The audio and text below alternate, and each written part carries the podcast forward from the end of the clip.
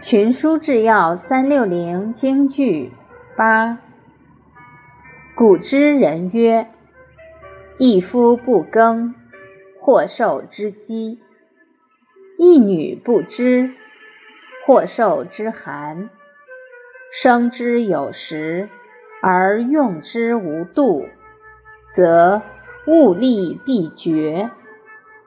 古之治天下，至先至息也。”故其蓄积足事。卷十四，《汉书二》白话解释：古代的人说，一个农夫不耕种，就有人要挨饿；一个妇女不织布，就有人会受冻。万物生长是有时节的。但使用却没有节制，这样物资势必会用尽。